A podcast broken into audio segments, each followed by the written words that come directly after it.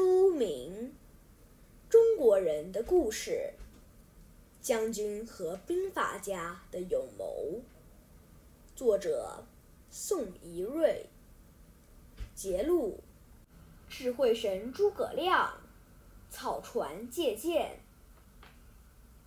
诸葛亮走出茅庐，协助刘备，立即大显身手。他首先整顿扩展军队，把只有几千人的军队扩大到几万人，大大加强了刘备的实力。刘备很高兴，对结义兄弟关羽和张飞说：“我有了孔明，就好比鱼得到了水。”这时的曹操基本上平定了北方，野心勃勃，想统一天下。公元二零八年七月，曹操率领八十万水军南下，先取下了荆州。刘备的情况很危急。诸葛亮自告奋勇去见孙权。分析了眼前曹兵的劣势，说服他和刘备联合起来对付曹操。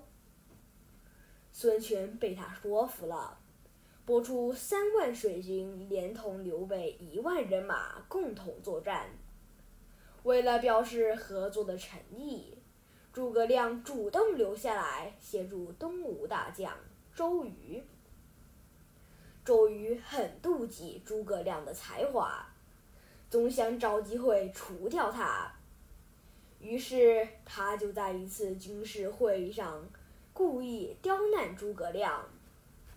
现在军中的箭不够用，军师能否在十天内造出十万支箭来？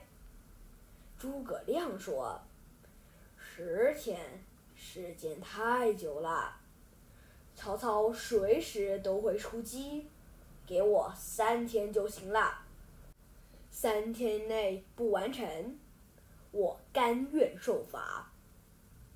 周瑜心中大喜，十天内造出十万支箭本就不可能，如今他只要三天，到时就莫怪我按军规办事了。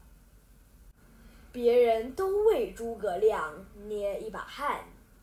担心他无法完成任务会受罚，但是诸葛亮胸有成竹，只是吩咐手下悄悄准备二十条船，每条船上只派三十名士兵守着，船身两侧排列数排稻草人，